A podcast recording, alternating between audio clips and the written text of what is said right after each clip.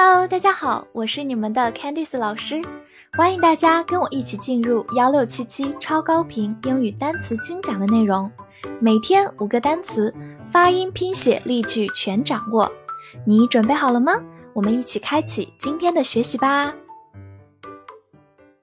今天我们进入到第一百零八天的学习，我们来看一下五个单词：spot，s p o t，spot。s 发 s，字母 p 放在 s 这个音后面浊化成 b；o 发 o，末尾的 t 发 t，spot。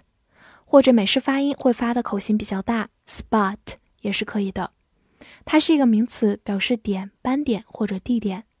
比如说 hot spot，hot 我们之前学过是热的，所以 hot spot 就是我们手机开的热点。另外，我们可以说 scenic spot 就是景点。Scenic 就是景色的、风景的，scenic spot。我们造一个句子：He answered the question on the spot。他当场就回答了那个问题。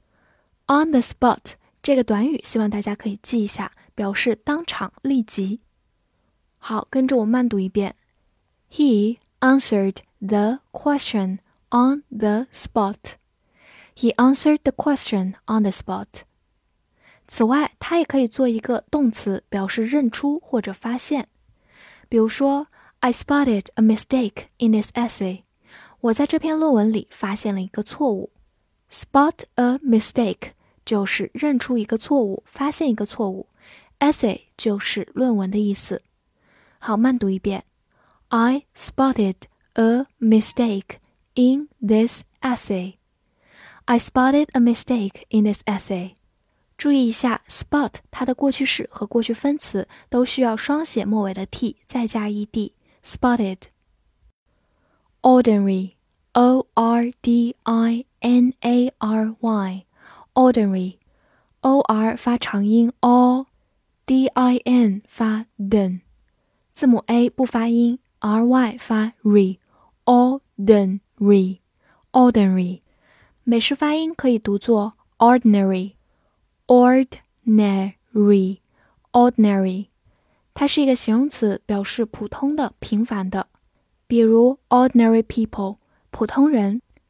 另外，ordinary mail 就是平信，是我们邮寄的一种最普通的形式。ordinary mail。造个句子：It was just an ordinary day. There was nothing special. 那只是平凡的一天，没有什么特别的。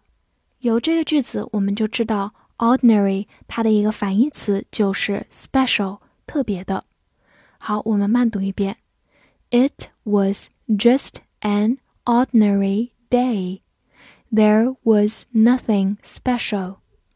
It was just an ordinary day. There was nothing special. 最后拓展两个近义词：common，common，还有 general，general。 表示普通的、普遍的。world，w o r l d，world，o r 字母组合发长音 er，l 还有一个滑音 world，world，它是一个名词，表示世界。比如说 around the world 就是全世界。同样，你也可以说 all over the world，中间有个连读 all over the world。 好，此外呢，我们说的世界杯就叫做 World Cup，Cup 就是杯子，World Cup。我们造一个句子：Her biggest dream is to travel around the world。她最大的梦想就是环游世界。Biggest dream 就是最大的梦想，Travel around the world 就是环游世界。好，我们慢读一遍：Her biggest dream is to travel around the world. Her biggest dream is to travel around the world. 最后对比一下跟它长得很像的一个单词，把中间的 l 去掉，就变成 word。它是名词，表示单词或者话语。注意发音里没有滑音，word 要注意区别哦。Production，p r o d u c t i o n，production。 P R O 发 pro，D U C duck，T t i o n tion，production production，它是一个名词，表示生产或者产量。比如说，production line 就是生产线，line 就是线条，production line。另外，我们可以说 production cost 就是生产成本，production cost。 造个句子：The company decided to increase the production of small cars。公司决定增加小型车的生产。Decide 就是决定，increase the production 就是增加生产、增加产量。好，跟着我慢读一遍：The company decided to increase the production of small cars. The company decided to increase the production of small cars. 最后拓展一下跟它相关的两个单词：produce，字母 u 发它本身的音，produce，它是动词，表示生产。另外还有 product，product，重音在前面，它是一个名词，表示产品。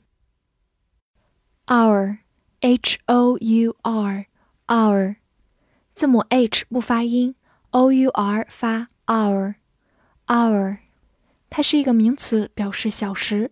比如说 opening hours 就是办公时间或者营业时间，opening hours。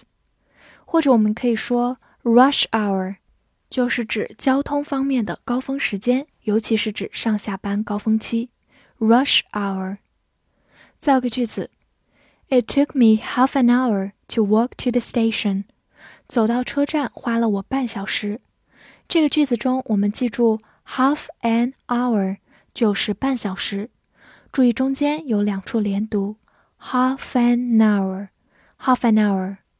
此外呢，也有一个非常好的句型，It takes somebody some time to do something，就是做某事花了某人多长时间。好，我们慢读一遍 ，It took me half an hour to walk to the station. It took me half an hour to walk to the station. 最后拓展两个同样表示时间单位的，minute，minute。名词分钟，second，second 就是秒。复习一下今天学过的单词，spot，spot， 美式发音可以读作 spot，它是一个名词，表示点或者地点，或者动词认出、发现。ordinary，ordinary，美式发音 ordinary，ordinary，形容词普通的、平凡的。world，world，名词，世界。production，production，名词，生产、产量。hour，hour，名词，小时。翻译练习：他花了我半小时去认出一个错误，关于生产线。这句话你能正确的翻译出来吗？希望能在评论区看见你的答案。记得点赞并关注我哦。See you next time.